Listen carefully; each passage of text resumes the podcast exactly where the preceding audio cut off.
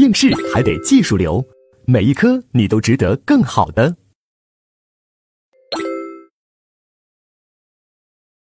好，那接下来我们就看第四节财产性利益。财产性利益是一个比较难的问题，比较抽象的问题，啊，但是呢，这两年考的越来越多，所以我们今年把这一块来了一个大总结啊，我们一起来看。我们知道，财产犯罪的对象除了有形财物之外，还包括无形的财产性利益。这个财产性利益其实主要指的就是应收账款，也就是一种什么？就是一种债权。那我们要根据具体的罪名来看，常考的第一个是什么？抢劫财产性利益，这里面考过一次。比如说，考过什么呢？狗蛋坐出租车。然后呢，司机把他送到目的地，然后司机说：“先生，请支付车费十块钱车费。”狗蛋呢给了一百块钱，司机人家一看啊，假钱，假钱我不收。狗蛋拿出刀，收不收？不收，捅死你！啊，司机一看这个架势，哎呀，行行行，算我倒霉，那你下车吧。什么下车？还没找钱呢。说啊。这是假钱还要找？咋了？假钱也是钱，找不着？我扩大解释，假钱也是钱。我这可不是类推解释，我学过白浪涛的刑法的。找不着，不找拿刀捅死你！整的人家师傅没办法，又给找了九十块钱。狗蛋呢才心满意足的下车了。你说狗蛋的抢劫罪的数额一共是多少？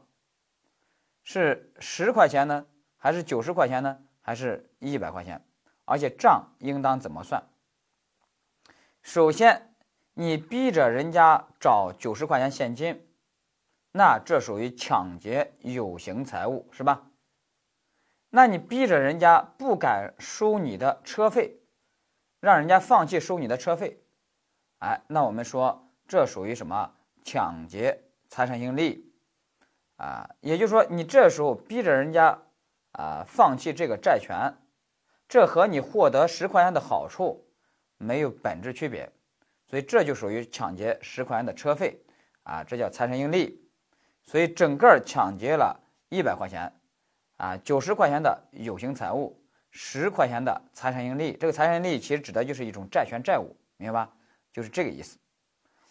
但是大家一定要注意啊，在这里面要注意一个问题，就是你逼着人家，让人家放弃债权。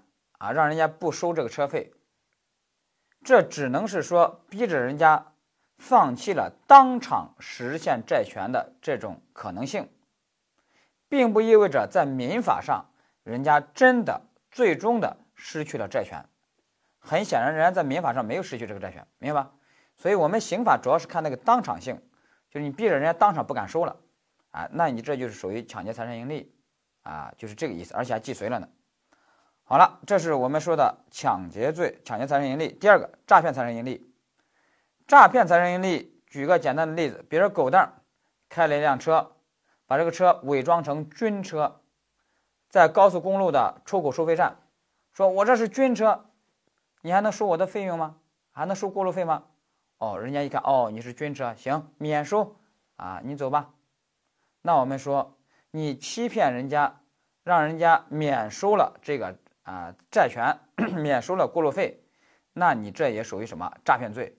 你这诈骗的不是有形财物，诈骗的还是一种什么啊？财产性利，就是让人家也是放弃了债权，啊，要注意这个。那这种呢，要构成诈骗罪，诈骗财产性利益。但是呢，在这里面 要给大家引申一个问题，啊，这个问题。有一个观点展示，我们啊官方主观题的教材把这一块儿啊给提出来了，所以今年把这一块呢要给他讲一讲啊。接下来这一块儿我估计客观题可能不会考，因为有点难度大，但主观题有可能考啊。那我们这个是客观主观要一体打通的，所以这块要说一下啊。为此呢，我书上四百零一页底下给了一个图表，我们先说。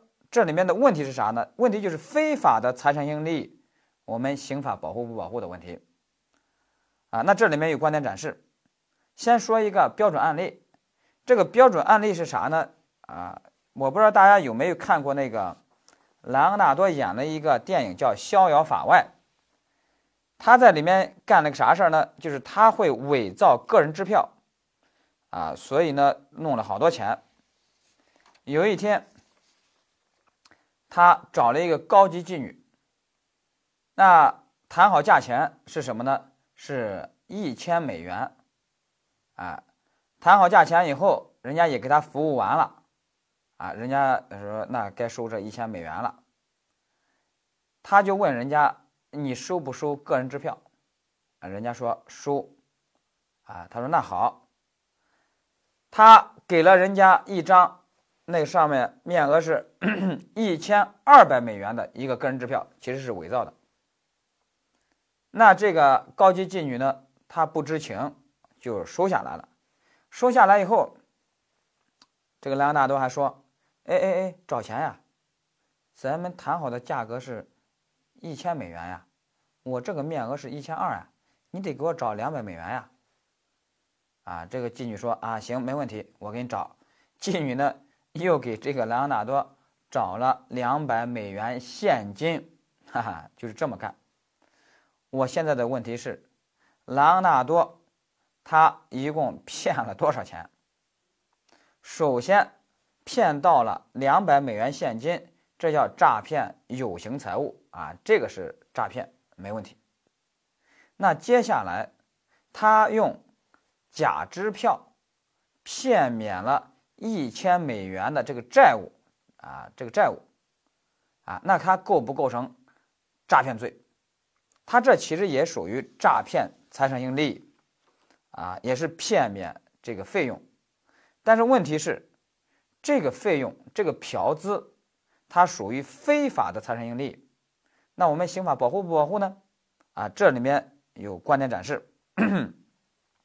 我们来看四百零一页，啊，当然这些学说呀，其实都是啊德国的学说，但是没办法，现在主观题的教材里面有啊，官方教材有，所以呢，啊，我们只能把它给大家介绍一下。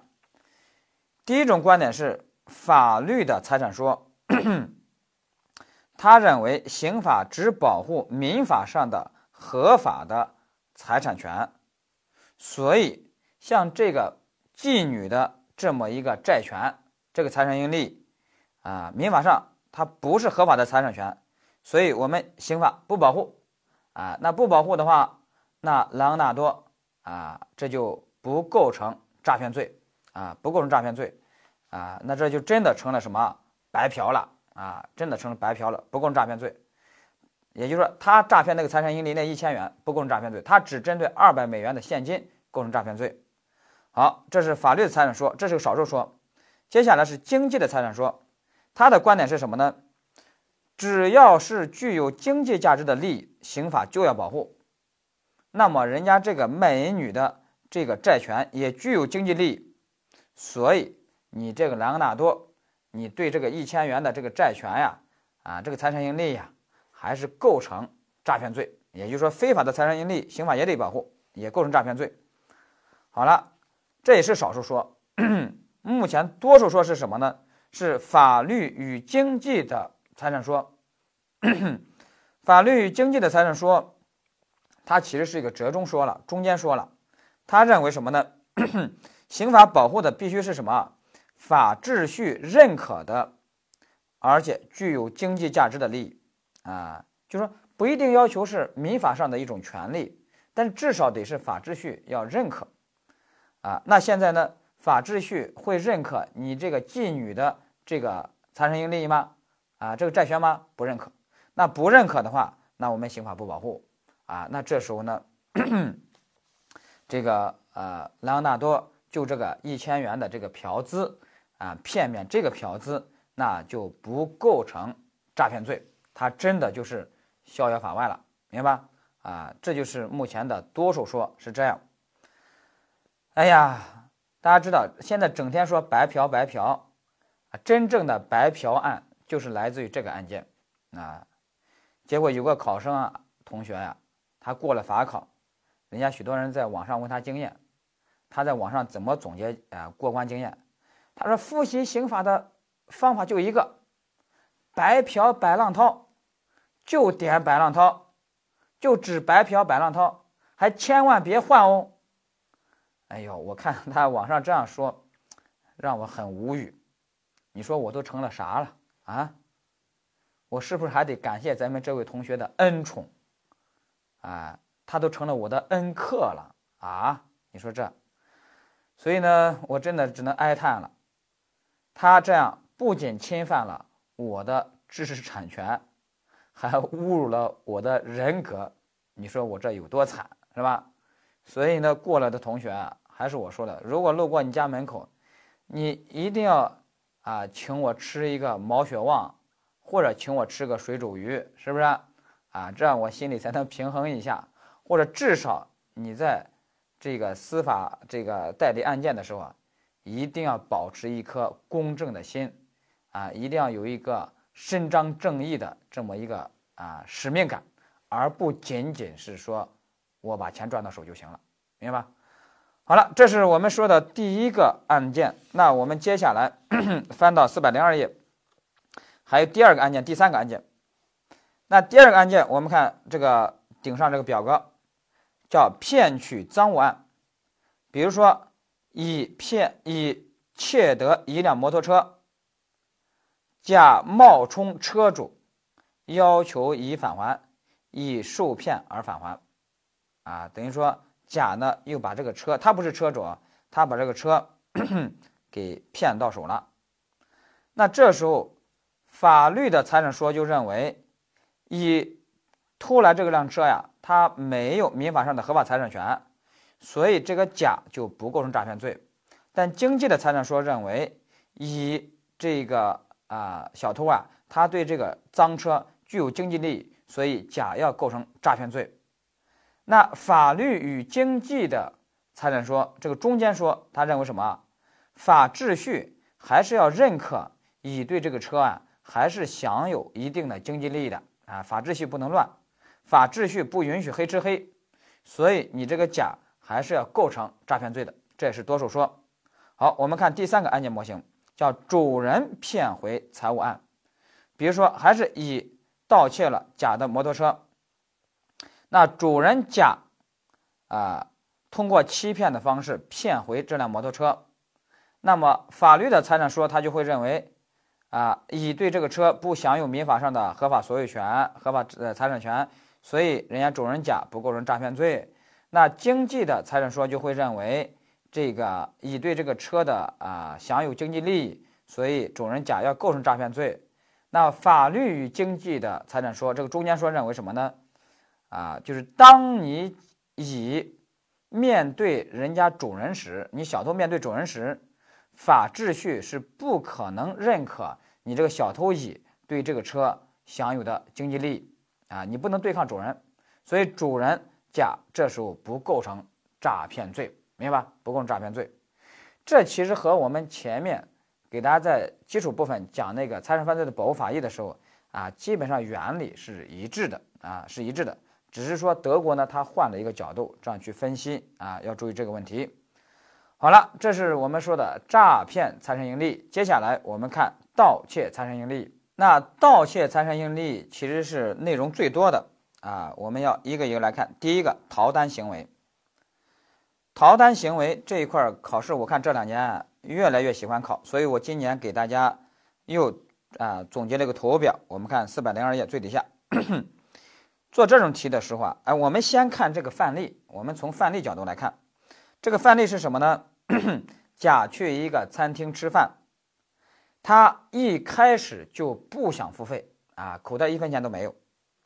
但是呢，他还假装成一个啊像模像样的顾客，往那哐一坐，欺骗店家说点菜上菜，人家呢不知情给他上菜了，他风卷残云，咵咵吃完了。吃完了以后跑路了，那现在问甲构成什么？手中就有这样的案件，啊，这也属于吃霸王餐了。那像这种案件呢，有些同学说啊，这是盗窃罪怎样的？我直接说结论，这个是什么？诈骗罪。做这种题的时候，你一定要注意，看他一开始有没非法占有目的，啊，也就是说他一开始想不想付费啊？啊，我们题交代的很清楚，一开始就不想付费，一开始就有非法占有目的。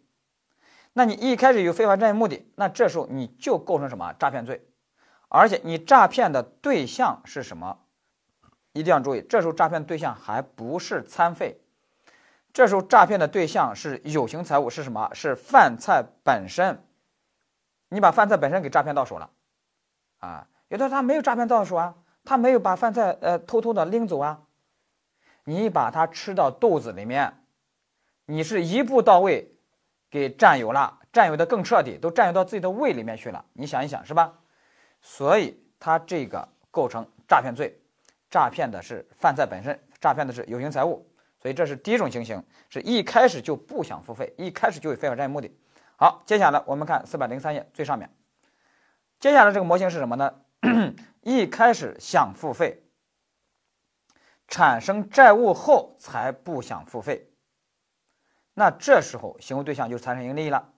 那这时候你要看他手段是什么。比如说我们这里面的范例，如果欺骗手段的话，比如说甲一开始 点菜的时候还是想付费的，然后呢吃完饭以后说买单，人家说好买单，说多钱啊？三千块钱餐费。甲一看三千块钱的有点多了。啊，他不想付费了，这时候产生不想付费的目的了。那这时候呢，他就用假币去支付这个餐费。现在问甲构成什么？除了构成使用假币罪之外，他构不成不构成诈骗罪？那我们的结论是构成诈骗罪。啊，因为而且这时候诈骗的对象是啥？这时候诈骗的对象不是饭菜本身哦，因为他吃饭菜的时候那时候是想付费的，但你吃完以后。餐费诞生，债权诞生，债务诞生，财产应利诞诞诞生。你这时候想骗免财产应利，你用假币骗免，那你就构成什么诈骗财产应利，那构成诈骗罪啊？对象是什么？财产应利。好了，那如果不是欺骗手段，而是平和手段或者盗窃手段，怎么办呢？那你比如说我们这里面举的例子，甲一开始还是想付费的，啊，坐那吃吃吃，吃完以后。买单一看啊，三千元，这时候不想付费了，这时候不想付费了以后怎么办呢？直接偷偷溜掉。那你这时候直接偷偷溜掉，你这时候又不是采取欺骗的方式，比如说啊用个假币啊啥的，没有，你直接偷偷溜掉，你这是个平和手段，或者可以说是盗窃手段。那这时候给你怎么定呢？首先这时候行为对象不是犯罪本身，是行为对象是什么？是那个餐费。是那个债权债务，是那个财产盈利三千元的财产盈利餐费，那你这种行为其实就属于盗窃财产盈利。那这种盗窃财产盈利怎么办呢？定不定盗窃罪呢？观点展示啊，观点展示。那观点展示，多数说认为，注意法考界的多数说认为不构成盗窃罪啊，少数说认为构成盗窃罪啊，这里面有观点展示的。多数说认为不构成盗窃罪的理由啊有两个啊，第一个理由是什么呢？盗窃罪要求将他人占有的财物转移为自己占有，要有一个转移占有，而你这个甲，你悄悄跑漏，你这个跑漏行为，并没有一种效果，什么效果呢？将人家店家的餐费，这个财产盈利，这个债权。转移为自己占有，所以呢，不构成盗窃罪。好，第二种观点是什么呢？第二种理由不构成盗窃罪的第二个理由是什么呢？就是刑法要保持迁移性，这种现象太多了。如果这个都定罪的话，监狱关不下啊，监狱会人满为患的啊，所以算了，不要打击了啊，是这个理由。好，少数说认为能构成盗窃罪，他就认为说你还是符合了盗窃罪的构成要件啊，所以说就构成盗窃罪。啊，这是少数说，所以我们说了，如果考唯一正确答案，你按多数说答，不构成盗窃罪；如果考呃观点展示，你答哪个都行，明白吧？好，这就是我们说的第一个逃单行为，啊，这个逃单行为这个模型掌握好了以后，它这个逃餐费是这样的，还逃过路费也是这样，逃加油费也是这样，明白吧？你去套用就可以了。好了，如果这个平和手段换成一个队伍暴力手段，也是抢夺，那如果抢夺财产盈利。那多数说也认为不构成什么抢夺罪，少数说认为构成什么抢夺罪，原理都是一样的，这个我就不多说了。好了，接下来是第二个电力与电费，啊，四百零三页，这个也喜欢考，我们还要给它总结。这里面的情形比较多啊，一定要分情形、分类型，一共三个类型。第一个，我们来看，甲在邻居家的电线上偷接了一根线，拉到自己家，然后供自己使用。啊，那我们说这要构成盗窃罪。不过这时候盗窃的对象是什么？是电力本身啊，这就是我们说的盗电，盗窃的电力本身，这构成盗窃罪。但注意行为啊，注意第二个模型啊，例二啊，例二这个二一年就考了。甲家的用电方式是这样的：先用电，然后月底根据电表计量缴纳电费啊。那甲在使用过程中，在电表上安装某种非法设备，导致电表运转很慢，实际使用了五千度电，但电表只显示啊用了一千度电。那电力公司的收费员月底来收费的时候，甲就给收费员展示这个电表的度数。那收费员一看啊是一千度电。他就以为甲只使用了一千度电，就只收了一千度电，少收了四千多电。现在就问甲构成什么？很显然，甲这时候属于什么？骗免电费、骗免债权、骗免财产应利，所以他是属于诈骗财产应利，构成诈骗罪。所以这个构成诈骗罪。我们许多人啊，老百姓他分不清啊。老百姓把这个例二这个形象啊，也叫盗电啊，说是盗电盗电，其实这个其实不是盗电，这是骗免电费，让人家少收电费，啊，明白吧？啊，所以例一那个才真正的是什么？是盗电啊，要把这个呢学会区分。所以这时候你不能根据我们老百姓的那种常情常识常理去分析了啊，老百姓他又不是考法考，他不管这么多的，他就说一律都是盗电。其实不是的啊，我们二一年就考了这个是诈骗。好，我们看例三，甲家的用电方式是什么呢？需要先给电卡里面充值，然后才能使用电力啊。这其实是目前更多的一种方式啊。那如果电卡里面没有余额，那人家就会断电。那甲的电卡里面已经没有余额了啊，已经断电了。但是甲呢，采取一种技术手段，然后呢，使得这个啊电力设备能够继续给他家啊供电，那甲就在继续用这个电。那你说甲这种行为算啥？那这也属于什么盗电？这就属于盗电了，盗窃电力。那这也构成什么盗窃罪？这时候盗窃的对象就是什么电力本身，明白吧？把这个呢要掌握好。好了，那把这个掌握好了以后，那我们接下来就看第三个电话网络的问题啊，这一块有好多司法解释啊，那我们就给大家啊简单梳理一下。比如说第一个，你盗打人家电话，盗用人家网络，如果给人家造成资费损失较大的话，还是能构成什么盗窃罪的啊？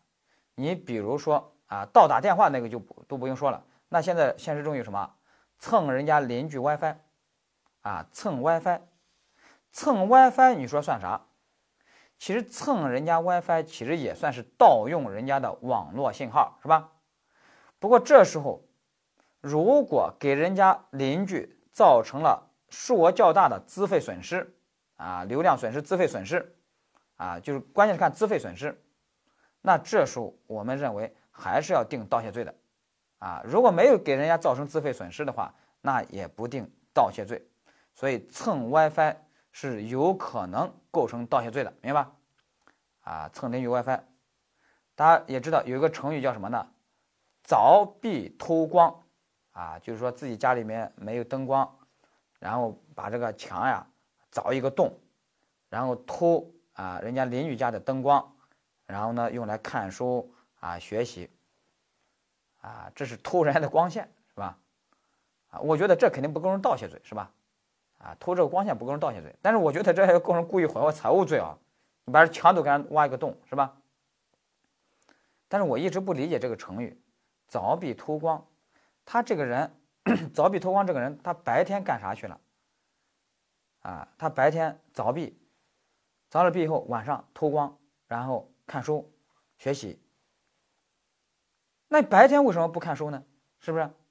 我觉得这就跟咱们许多同学一样，白天呢干了一些低效的啊，甚至没有意义的事儿，但是一到晚上熬夜开始学习，开始战斗啊，这这这黑白颠倒。我建议咱们复习法考的同学一定要啊利用白天的时间，晚上最好还是休息，明白？好了，这是这个盗打电话、盗用网络。第二个什么？非法充值。啊，比如说你用用技术手段给自己的电话卡，以前有那种电话卡非法充值了好多钱，让人家电信公司遭受资费损失，那你也构成什么盗窃罪？翻过来四百零四页还有什么诈骗人家电信工作人员？然后呢，比如说你拿一个假的身份证，带着不想交费的目的，骗人家电信工作人员办理一个啊入网手续，而且这个是啊服务方式是什么？先使用后交费。你现在就不想交费，你用了好多啊，这个这个电话呀、网络呀，那这时候给人家造成资费损失，这是要构成什么诈骗罪？因为你一开始就有非法占有目的，就不想付，骗人家，这要定的是什么诈骗罪？把这个呢要掌握好。好，接下来我们看第四个问题，存款问题，四百零四页，存款这个问题稍微有点复杂哦，但是这两年我看考的越来越多了，啊，一九年就把这一块都考了啊，所以呢。还是要注意，在这里面，我们先要啊理解一个基础知识、前提知识，就是什么呢？就是比如说你拿了一万块钱现金，然后到银行去说把这个钱给我存到我的银行卡里，那我的问题是，人家你存了以后，你对那一万元现金，你还有没有所有权？啊，你就没有所有权了，所有权就归人家银行了。啊，不过你换回来的是什么呢？你换回来的是啊一万元的债权，因为你的银行卡那个数字啊，账户上的数字来一个加一万，是吧？那个加一万，那就是债权的一种符号。所以呢，你现在享有的是什么啊？一万块钱的债权。只是呢，我们生活中呀，把这种有时候形象的说说你卡里有多少钱，说我卡里有一万块钱。往往就说我卡里有一万块钱资金，其实这时候准确的来说，是你卡里有一万块钱针对银行的债权，明白吧？啊，这也叫存款债权，其实是一个债权，存款债权。好，你把这个理解了以后，那你就明白了，你那一万块钱现金归人家银行占有所有了，你自己换回来的是一万元的存款债权，存款债权其实也就是一个什么财产盈利。好，把这个理解之后，我们来看书上两个案例，我们看两个就可以，然后大家下去可以活学活用。啊，四百零四页，第一个例一：甲用普通盗窃的方式窃得乙的银行卡，然后在 ATM 机上取走卡里面的一万元现金，在 ATM 机把这个现金取出来了。那我们知道，你盗窃卡，你现在用普通盗窃的方式。你盗窃行为本身是不构成盗窃罪的，除非你是特殊类型的盗窃，或者你抢劫卡，是吧？这个我们前面说过。但是你现在取走现金的行为，你是要构成犯罪的。那这个行为怎么分析呢？要注意，你这个取走现金的行为，你针对人家卡主乙，你是构成盗窃罪。不过这时候盗窃的对象是乙的存款债权，啊，是存款债权。因为乙的一万元的存款债权没了，丧失了。同时呢，你是在银行的 ATM 机上取了什么一万元现金？你可不是说把这个消费了啊，不是说把这个卡给他刷卡消费，你是取了银行 ATM 机里面一万元现金，而 ATM 机里面的一万元现金，那可是人家银行占有所有的现金，那你把它取走了，那你要对银行也要构成什么盗窃罪？啊，盗窃的对象是银行的一万元现金有形财物，啊，当然银行可以啊很快的，甚至同时通过减少乙的债权而挽回损失。所以银行呢，它不是最终的受害人，但是我们刑法只关注直接的受害人，银行也是一个直接的受害人。所以呢，多数观点认为你对银行也构成盗窃罪。不过呢，甲是一个行为触犯了两个罪，啊，既对乙构成盗窃罪，又对银行构成盗窃罪。那一个行为触犯两个罪，想象竞和择一重，择一重因为数额的也都一样，所以量刑也一样，所以就定一个盗窃罪就可以了，明白吧？这就是我们啊细致的分析啊，就是这样。好了，这是例一，接下来我们要说例二，错误汇款，这个特别特别重要。这个错误汇款，我认为这个题库里面肯定有这个题。所以啊，因为还没考过呢，所以我们一定要把它掌握好。我们来看这个模型是是怎样的呢？四百零四页说，乙本来想给丙汇款一万元，但不小心把这个钱打到了甲的卡里。